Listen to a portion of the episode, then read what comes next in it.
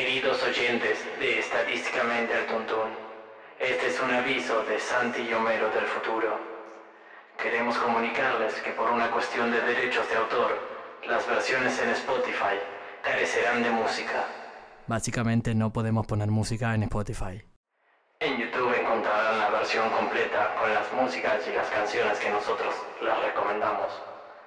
Una vez dicho esto, no olviden suscribirse y sigan con el show.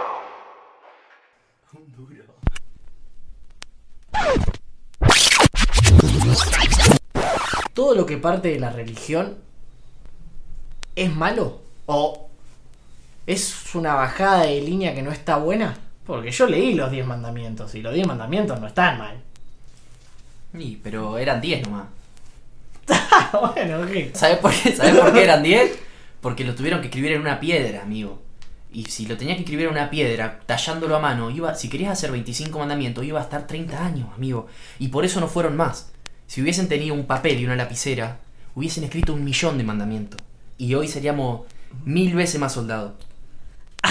o sea, O sea que, O o sea, que decís- las vos- herramientas, o sea, escuchá, escuchá, porque, o sea que las herramientas que tenían o que tiene la humanidad en un contexto delimita la posibilidad de transmitir un mensaje. Yo estoy bastante seguro de que si hoy se tuviesen que reescribir los 10 mandamientos, no serían 10. Serían un montón más. Y hoy si te pones a pensar, hay un montón de mandamientos que tenemos metidos en la cabeza hay un código penal. Imagínate, imagínate. Ahora, si quisieran haber escrito el código penal ¿En piedra? en piedra, amigo, estaba, pero necesitaba, ¿sabes? Mil chinos. Mil chinos.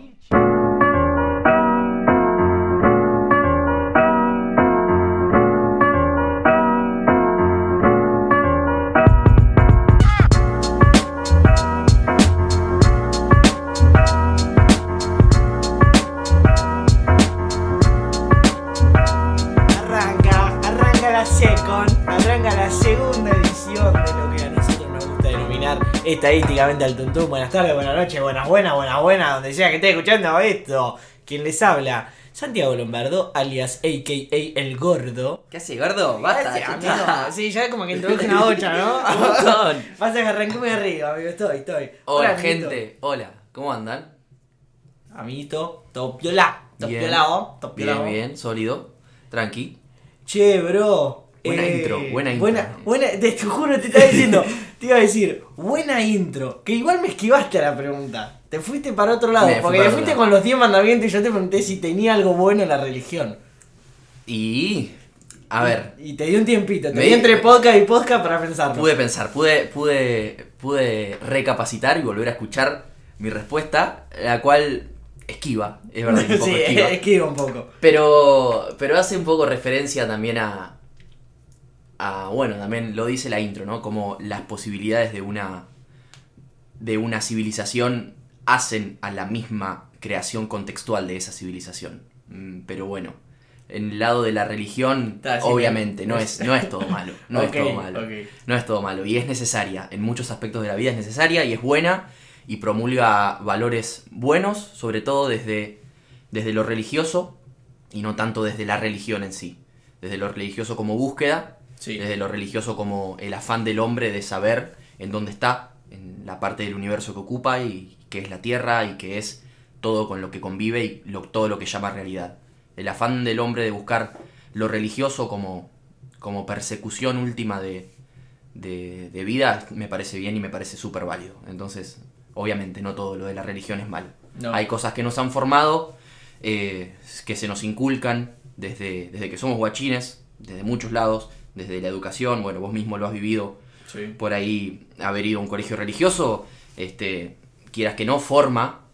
eh, entonces, nada, ver, ver esa arista de, de cómo la religión no- nos ha ido formando y nos ha ido inculcando valores, incluso sin que nosotros queramos, está bueno verlo y está bueno repensarlo.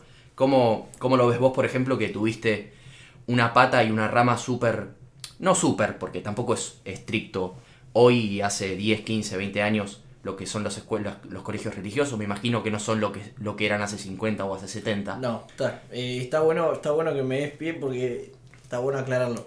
Primero, para que no sepa, sí, fui toda, toda mi secundaria, toda mi primaria, al único colegio que fui es religioso, los hermanos maristas de Luján. Acá tenemos, bueno, la, la, la Virgen, todo, la basílica más importante. La sede país. central. Sí, somos la capital de la fe, literalmente. Eh, y bueno, y cuestión con la pregunta, amigo. Sí, me gustaría aclararlo. A ver, ir al colegio religioso. A mí no me pegaban con las reglas y escribía No, con la zurda. A eso voy. Claro. A eso voy. Pero sí, tienes, a ver, tiene sus cosas buenas y tiene sus cosas malas. Y está bueno y de- ya está- depende del, del receptor, del alumno, quedarse con lo bueno y saber ver lo malo o por lo menos cuestionárselo. Eh, como cosa buena, los valores. Te inculca muchos valores que están muy copados. Claro. Que, que obviamente el amor al prójimo, el ayudar, nadie va a ir en contra de eso, Brindarse. obviamente, el brindarse. eh, eso está buenísimo y lo recontra banco y bien ahí, bien ahí poder haberlo recibido de chico. Eh, pero bueno, tienen, tiene sus, sus otras cosas. Más que nada, eh, yo no- lo de mi colegio, yo a mi colegio lo amé, lo amo. Fuera de joda me pareció mi secundaria, mi primaria la, la amé. Pero si le tengo que criticar algo, no va en tantos por su lado religioso, Mm. sino va un poco más por la forma de clase, por las clases en sí, por los profesores, por la forma que se nos enseñó. Siento que la educación se, se quedó muy atrás, Mm. muy atrás, y que es algo que es vital para cualquier sociedad y que se, no, se, que no se la tiene en cuenta o que la, no se la actualiza, boludo. No puede ser que con los avances que hay, como con la velocidad que va cambiando el mundo, la educación sigue siendo la misma de acá hace Hace- 20 años, sí, ponele. o más, O más. o más, o más, o más. Eh, obviamente algunas cosas cambiaron, otras no, pero en sí, la de que está el profesor parado, todos los 30 muñecos mirándolo y esperando que el loco te tire alguna Sí, sí, interesante y vos tenés que aprenderla, memorizarla para que después ponerla en un papel, esa sigue siendo la misma, hace una Sí, bocha. Le das un montón. ¿Y qué tanto crees que puede influir en algún niño este, una formación más religiosa, más ortodoxa incluso que la que por ahí tuviste vos?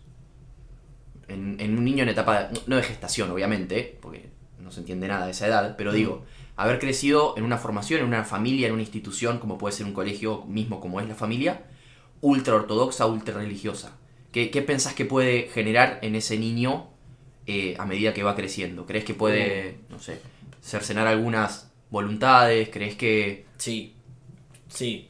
Lejos de ponerme jugador de la vida de nadie, yo creo que sí, si, si nacer en un contexto hiper ortodoxo, donde todo, todo es de manual, todo, todo es se- seguir un, un patrones de reglas. El método. Eh, claro, seguir un método y todo. Y sí, estás hasta las manos. método de vida? Sí, ya te digo, no, tal vez no tanto con la religión, a mí no sé, yo no le caigo a la religión en ese sentido. Voy a lo ortodoxo en general. Mm. Sí, sí, si sí. te educan así, si te educan de una forma recontra estricta y... Ojo que muchas veces va de la mano. Uno es estricto porque es religioso. Sí, sí, sí, igual sí. Eh, hay, no sé, se ve, se ve.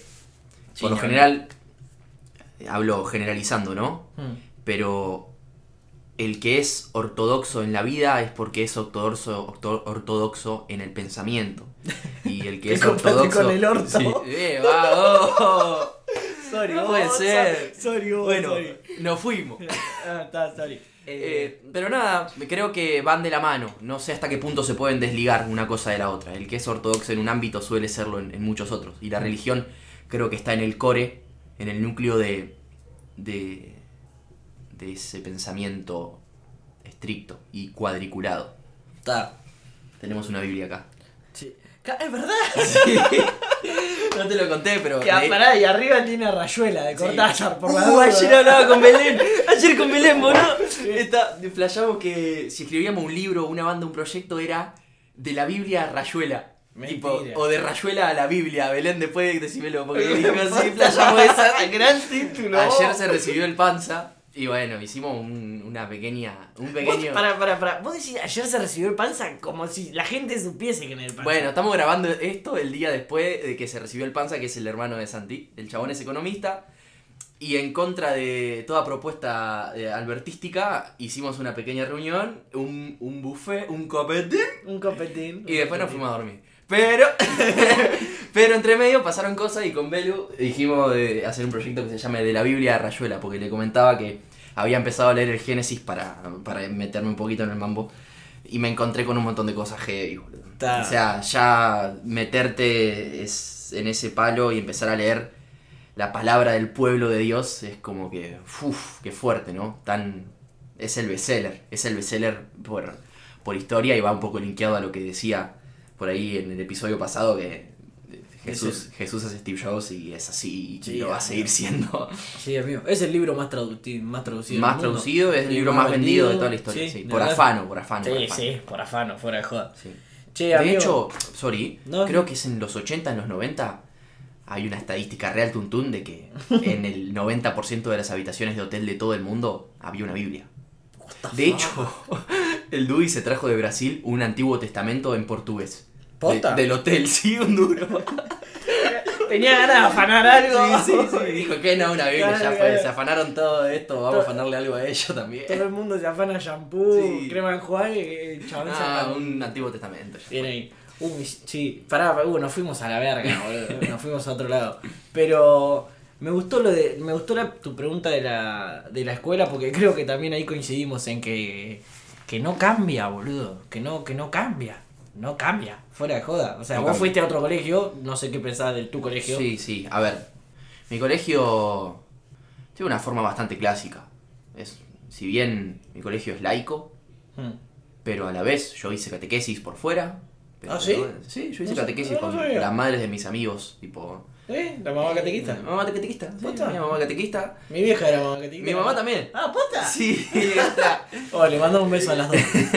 Em, nada, hice catequesis por, por, mm, por otro lado, pero al fin y al cabo termina siendo lo mismo. A ver, la enseñanza que está quedada en el tiempo está quedada en el tiempo para todos. No Sí. es que una escuela va a estar quedada en el tiempo porque es religiosa. No, la escuela que no es religiosa es muy probable que, que no, no haya roto los esquemas, que por no ser religiosa tiene un método nuevo y es el santo grial. No, nada que ver eh, está trazada de la misma manera, son clases que no motivan, es una estructura que premia un esfuerzo muy nimio, muy, muy, muy brutal, que es casi despiadado, en el que se, se latiga al que entre muchas comillas no sabe, porque ¿qué es no saber? No saber de química es no saber, Claro, no saber de claro. matemática es no saber, no ah, me boludo, se quedó, fuera de joda, se quedó con, Se con quedó. además con, con el término de que hay una única inteligencia Sí, sí, y de que si no sabes tal cosa sos un pelotudo. Y aparte después, eh, traducido cuando te vas para, para adelante, cuando seguís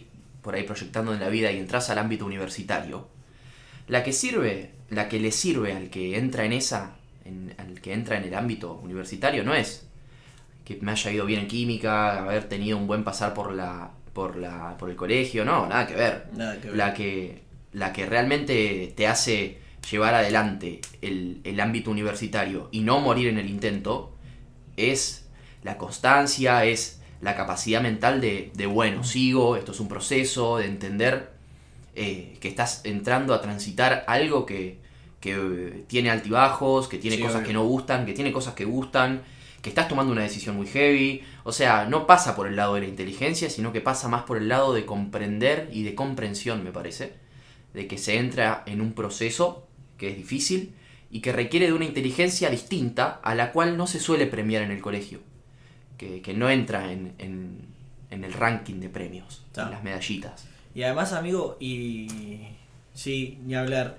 Que además el ranking de las medallitas del colegio está para el orto, porque yo conozco casos verídicos y le, lo voy a decir, porque total está en otro país. Poné mi prima, que ahora está en Portugal y le mando un beso, espero que esté escuchando. Eh, fuera de joda en el colegio, amigo.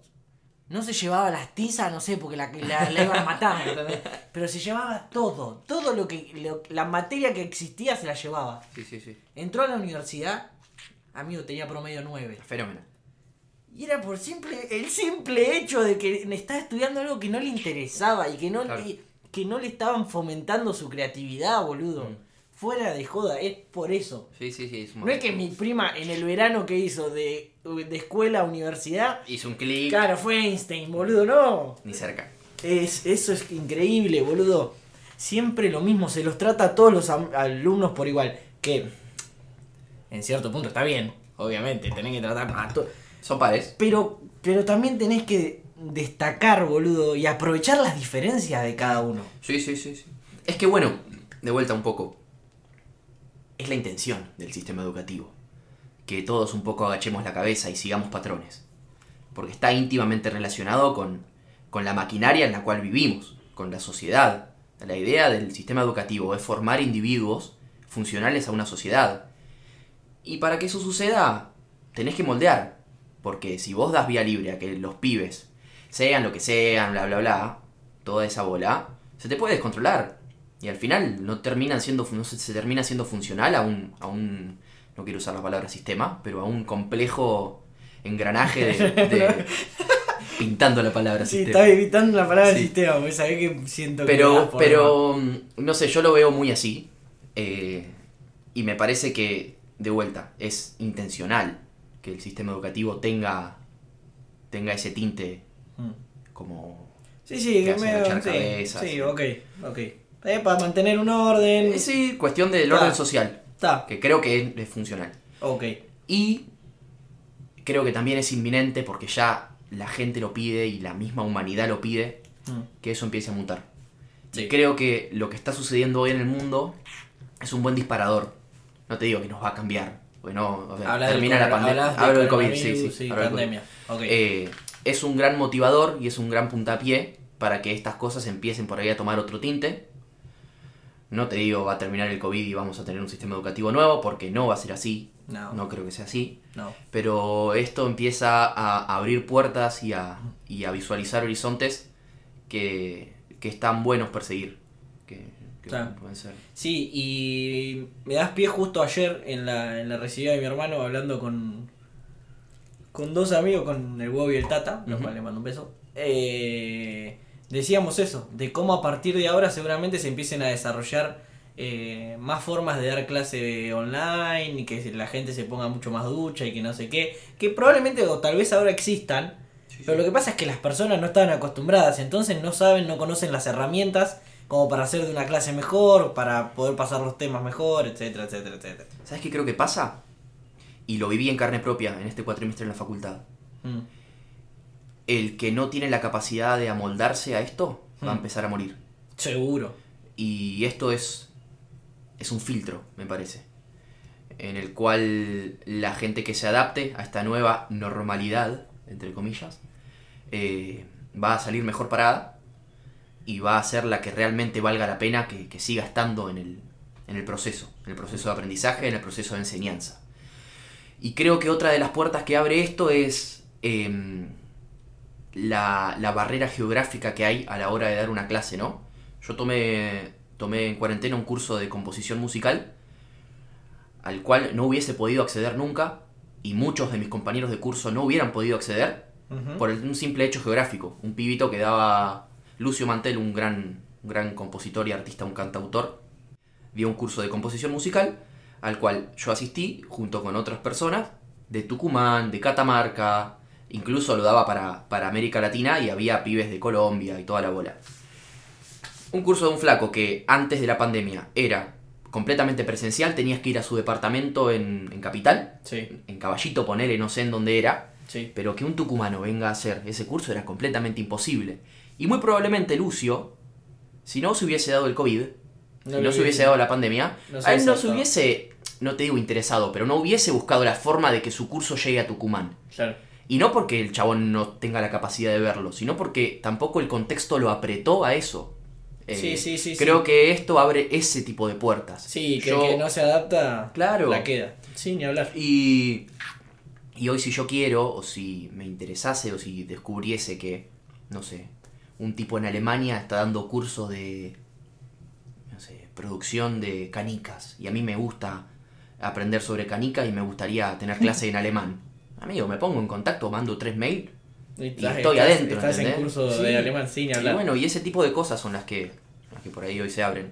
Están buenas. Sí, sí, eso es... eh, bueno, la capacidad de adaptarse al cambio es algo que en la universidad, en nuestra carrera nosotros lo vemos mucho, licenciatura en administración, para el que no sepa. Sí. Eh, lo vemos mucho, lo que es la... Y que es real, boludo. Y más, y más en una actualidad tan cambiante. El que no se adapta, el que no, el que no se adapta al cambio se, se queda. Porque el mundo te lleva a quedarte. Y no es de malo, es porque te quedas, hermano. Es corta. A ver, lo que tal vez antes tardaba 10 años en suceder, tal vez hoy tarda uno, tal vez menos, 6 meses. Y si vos no lográs cachar a tiempo, y no es, y no es algo malo, no es que, che, apurate porque te, te van a dejar afuera. Pero es una cuestión mental de adaptarte a eso. Sí, sí. Y el sistema educativo, volviendo un poco, no lo hizo y no lo está haciendo. O creo yo que no lo está No haciendo. lo promueve. No, ni a palo. Y si lo está haciendo o si se ven cambios, para mí son muy lentos como deberían ser. Porque yo una vuelta mambié con todo esto porque me di cuenta que me hacían flashear los profesores en la secundaria y se los ve un poco más en la universidad. Los profesores que locos se sentaban en un banco como el tuyo, te ponían medio en semicírculo y te ponían a charlar. Mm. Y no es que se ponían a charlar y filosofar y hacer, hacer una clase falopa. Se ponían a charlar de temas, de teoría, te hacían entender un montón de cosas, pero también te hacían debatir. Bueno, empecé a flashearla con esa, que como siempre me hacían flashear ese tipo de comportamiento, o sea, los profesores que me hacían flashear siempre tenían algo así parecido. Y me encontré una vuelta eh, en, inter- en internet que teóricamente se lo denomina como sistema horizontal. Vos tenés el sistema vertical, Jerárquico. jerárquico, profesor, arriba. profesor en un estante más arriba, que es, la, que es la persona iluminada que tiene que iluminar a todo. El alumno es literalmente sin luz. Alumno. La etimología es alumno, Exactamente. de falta, falto de luz. Eh, bueno, el vertical es eso. Es el profesor que lo sabe, nosotros 30 muñecos que no tenemos ni idea, que estamos esperando que el chabón nos llene la cabeza. Que encima, no es que, no es que te baja conocimiento así puro que vos decís, wow. Te hace memorizarte algo que después te lo va a preguntar y vos lo tenés que poner tal cual en una hoja. Sí, sí, sí, sí. Amigo, y pinta historia, pintó historia. Una amiga hace muy poco me dijo, boludo, ¿vos podés creer que desaprobé una evaluación? Porque tenía, la consigna decía ponerle colocar correcto e incorrecto y justificar las incorrectas. Mm. En vez de poner correcto e incorrecto, puso verdadero o falso. Que, jodés. que es lo mismo. Sí, sí. Y porque entendió mal la consigna, o sea, porque no acató la orden, Exacto, bueno. la desaprobaron. ¿Qué? Yo decía, ¿qué? No, Bueno, no puede ser. Ahí está, ahí está. El sistema está diseñado para que acatemos órdenes. Zarpado. Y esa es finalmente la intención. Te matan la creatividad. Te- es, es, es la cercenación de la creatividad. Es. Sí, o sea, re antisistema la, la frase, pero sí, vos, te Pero bueno, pero no es de antisistema, boludo. Es de realismo. Es de tener la capacidad por ahí de abstraerse un poco y de decir, ¿qué está pasando acá? Sí, no, 30 monos diciendo que sí. Durante 15 años, 17, 18 años. ¿Cuánto tenés cuando te recibí? Sí, sí, sí, 18. De- Uh, de- de- me hiciste acordar. Bueno, Me hiciste, me hiciste acordar. Es muy loco y decime qué pensás de esto. Y después termino con el sistema horizontal que lo dejé medio en el aire. Pero es muy loco que cuando vos te cruzas con alguien recién recibido de la secundario que se está a punto de recibir. Es muy loco que a uno le sorprende cuando esa persona te dice, ya sé que voy a estudiar. Es que claro. Lo normal es que te diga, no tengo ni idea. O estoy entre esto, esto y esto y esto. Es incluso raro que te digan no tengo ni idea. Porque lo que realmente, lo que a veces sucede, o lo que me ha sucedido a mí, es tomar una decisión apresurada y Mm. dar el discurso de estoy seguro que quiero esto, cuando en realidad no tengo ni puta idea. Pero tampoco te dicen que no tener ni puta idea está bien. Claro. Porque tener ni puta idea es lo normal, pero no es decirlo lo normal. Lo Mm. normal es que eso se oculte. Y- Porque uno tiende a salir del colegio con la idea de que tiene que hacer algo, de que no puede perder tiempo, de que es una carrera. Porque Sí, ya mismo la palabra te está dictaminando que tenés que hacerlo rápido, que tenés que llegar antes, que Uh, ten- mal, Loco, mal. es la, el- el- la palabra que el lenguaje delimita como pensamos, y yo soy fiel creyente de eso, Sí, sí. la palabra carrera te está diciendo, loco, apurate. Hacé lo más rápido posible. Hacelo lo más rápido, llega primero que tus compañeros, que tus pares, hacelo. Entonces, claro, ya si te vienen hace 5 años, vos tenés 18, y hace 5 años que te dicen carrera, carrera, carrera, carrera, ¿cómo no te vas a creer que es una carrera? Sí, no, ni hablar. A ver, Ni hablar. Eh, volvé al horizontal si querés. dale. Eh, cuestión, sistema vertical, el que todos vivimos, es este, el profesor en un lugar más arriba, no sé qué. Y los profesores que me hacían flashear a mí, que es algo que se, que se suele hacer, más que nada en los nórdicos, que en este sentido hacen todo bien, Mm. eh, o la mayoría de las cosas. El horizontal es cuando el profesor se baja de ese lugar, abre el debate, se pone con los alumnos, tal vez plantea un tema, eh, asienta un par de bases, pero deja que los alumnos se explayen, que debatan entre ellos, bla, bla, bla, y él se pone en un segundo plano, medio de mediador por si alguien, pues, si la clase le llega al carajo, Sí, sí. al carajo, si ya se están tirando con banco, ahí entra el chabón. Bien. Pero. Pero si no, se queda. Se queda y deja que los alumnos debatan y que digan sus opiniones.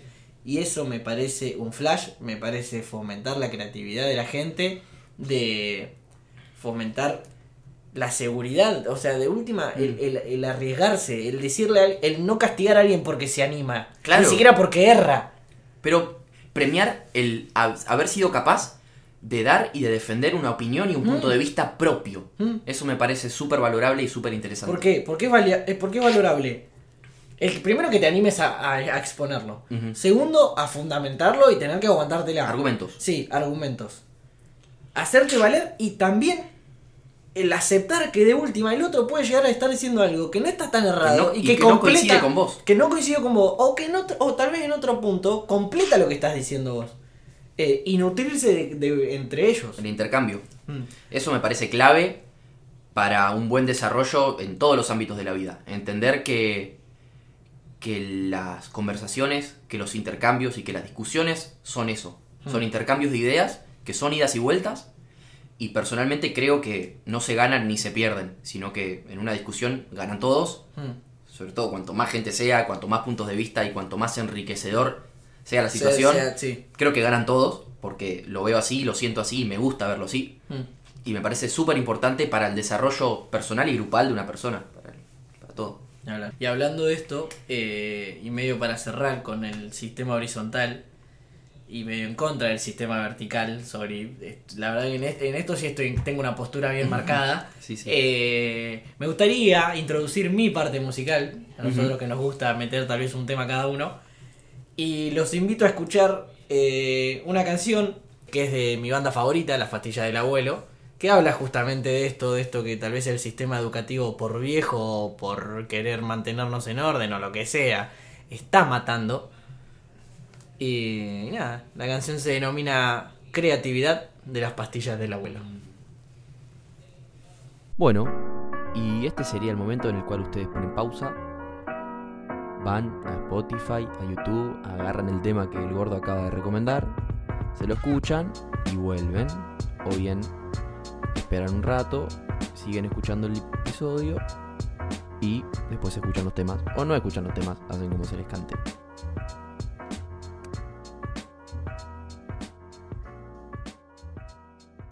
Bueno, volviendo un poquito de este temón, va, que para mí es un temón. Las pastillas del abuelo, la verdad que es una banda que hay que escuchar, viendo la letra de los temas porque tiene frasones, como por ejemplo, aprender a encontrarnos en la diversidad. En un momento de este tema lo dice y la verdad que me parece un fra, fra, fra, fra son. Amiguito, volviendo un poco al colegio y extendiendo un poco de dejar de bardear a people. Eh, ¿Alguna anécdota? Primero, pará, ¿te gustó la secundaria? ¿Te gustó el colegio? Yo la pasé bomba. Aparte de conocer a los pibes, ya con eso es suficiente. Sí, Yo creo que eso te hace. Sí. Eso te hace el camino. La Sí. gente que te va cruzando, me, me pasó con vos de la Facu, me pasó con la gente de la Facu, que sabes que solamente por encontrarte con la gente valió la pena haber recorrido y haber tomado esa decisión. Zarpado. El colegio, Zarpado. el colegio vale la pena, para mí ya por eso solo vale la pena. Y después, más allá de eso, tuve, tuve profesores repiola, tuve clases piola, la verdad que la pasé re bien. ¿Alguna anécdota que te acuerdes? ¿Algo? Sí, ¿Alguna tengo una anécdota buena. Dale, a ver. Eh, había una directora histórica del colegio Sí. durante años, este, Silvana Bafa, que en algún momento la fletaron, porque la fueron. Después de un cambio este, así como cíclico de, de directores de poco, poco periodo, Sí. tipo 2001. Cinco presidentes de una Sí, sí, exactamente. Sí. Eh, llegó y se quedó Lili, una profesora, una, una directora que era, hace de cuenta, eh, Dolores Umbridge de la Harry Potter 5. Sí, sí. Amigo, literal, ¿eh? O sea, era terrible.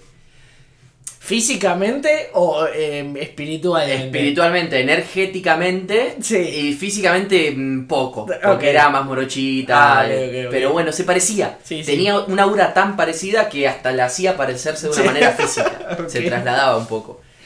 Eh, la mina salía con ideas conservadoras, pero de todos lados, y una vuelta se le dio porque fuéramos todos eh, con zapatos al colegio. Y su argumento era que eh, cuando vos terminabas el colegio e ibas a la universidad, vos, siendo profesor y siendo alumno de una universidad, mirando a la gente, mirando al- a los pibes, vos te dabas cuenta, por su forma de caminar, que habían ido a un buen colegio, a un colegio de bien, a un colegio privado, porque al haber hecho toda su secundaria con zapatos, tenía una forma de caminar distinta, una forma correcta de caminar. Ese era el argumento de ella para decirnos que vaya, que fuéramos con, con zapatos al colegio y que respetemos las normas y toda la bola. What the fuck? Obviamente, ¿qué hicimos nosotros? En la esquina del colegio está el kiosco Horacio. Hmm. Nos organizamos con todos los pibes, fuimos a Horacio y le preguntamos si vendía alpargatas. Horacio nos dijo, no me acuerdo si tenía o si nos dijo, no tengo, pero les consigo. Y bueno, conseguí Horacio. porque queremos Sí. caer con alpargata al colegio porque De Lili una. dijo esta burrada enorme Sí, sí, y queremos caer con Sí. alpargata. Nos conseguimos un par de alpargatas para cada uno. No sé, ponele el. Éramos el 70% de los pibes. porque Algunas pibas no se sumaron, algunos pibes no sé. Cuestión que no era todo el, todo el aula. Pero le caímos un repar, como yo te dijese, de 16 que éramos, 7, 8, 9, estábamos con, Con alpargata. con alpargata. Re Le campochano. caímos, recampecharon a Lili, amigo, fue una fiesta. Ah, amigo, me Se recalentó. El humor de esa mujer. No, amigo, no. La, terminamos, la terminaron fletando porque no la quería nadie. Porque Tenía mató- ese mató. No, amigo, terrible. Lili fue ter- el periodo de mandato de Lili fue terrible y fue muy gracioso.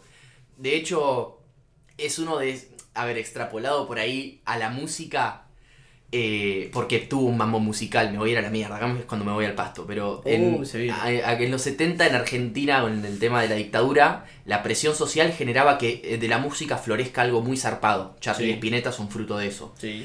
Eh, un poco pasó lo mismo en el colegio cuando bajo la dictadura de Lili, si se quiere decir así de alguna forma, eh, nosotros nos, nos florecieron canciones de cancha, tipo, tenía un compañero Juan que, que le gustaba ir a la cancha y toda la bola, y hacíamos canciones, canciones y canciones bardeando a la Lili, bardeando Sí. a todos los directivos, Sí. pasó un poco de lo mismo, ese, ese periodo convulso de estas estupideces como la de los zapatos y, eh, nos generó a nosotros una euforia que nos llevó a, cantar, a, tipo, a hacer canciones y a cantarle a Lili, salir en los recreos a, Ah, a- bien, a golpear, agitar, a golpear los lockers. Teníamos, teníamos locker. nosotros. Tenías locker, Imagínate, imagínate. Amigo, salíamos a pegarle a los Amigo, lockers. amigo, estabas entrando en una frase re muñeca, tipo, salimos a pegar. Yo dije, listo, quilombo A a los los, lockers.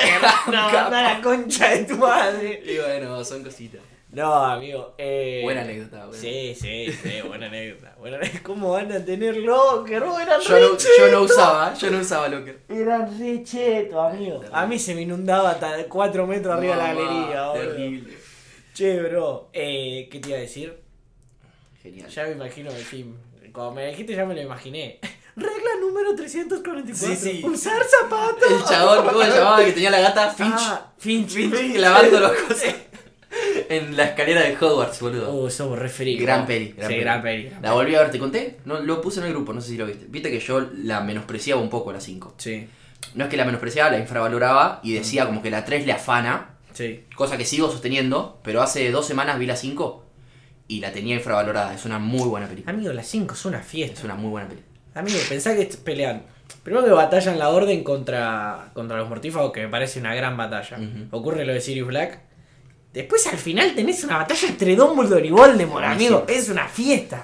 Yo, a ver, la empecé a valorar mucho desde el lado político que Mm, tiene y sí. desde el lado prensa. Sí. O sea, la 5 se trata de la prensa. Cómo eh, venden, el, min- el ministerio vende a Hogwarts de una forma, cómo un personaje puede ser considerado como malo o como bueno en función de cómo lo vende la prensa. Es como que van por ese lado y, loco, Es eh, zarpado. es ahí, es Sí, por ahí. Es zarpado. Es re por es ahí. zarpado. La 5, sí, la 5 parece una fiesta. A mi entender es la mejor. Eh, Está muy bueno, está muy bueno. Eh, dale. Bueno, eh, paso, después del inciso Harry Potter, Sí, siempre, siempre hay un inciso Harry Potter. paso a, a- a presentar por ahí mi tema, del cual un poco ya hablé, porque es un tema de Lucio Mantel, que un poquito antes en el podcast lo mencioné, es el pibe que, me brindó un curso y que yo tomé un curso de composición. Eh, grabó un tema con Fito Páez que se llama Morir de Ruido, es del disco Confín, que es del año 2015. Un tema que, mm, bueno, eh, es intenso porque habla de, de buscar el nombre propio de cada uno, ¿no? De escuchar la canción propia y, y que me parece algo rescatable en, un, en una charla, en un diálogo que tiene que ver con cómo el sistema educativo muchas veces está predispuesto a, a que vos calles tu propio nombre y calles tu propia canción y esto, este tema invita un poco a, a recorrer el camino inverso, ¿no? A, a subir el volumen de, de lo interno y a escuchar ese tema, ese temita propio. Así que nada, ahí va.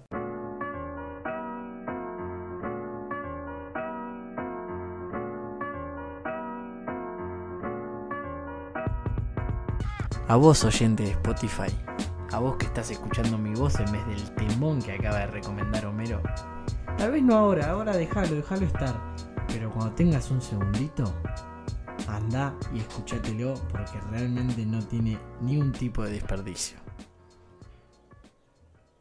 Bueno, mis Frosty, Frosty, Frosty, después del temonuco que nos acaba de mostrar el Domer Domer. Ah, el chabón no hablaba para el orto. Para el or.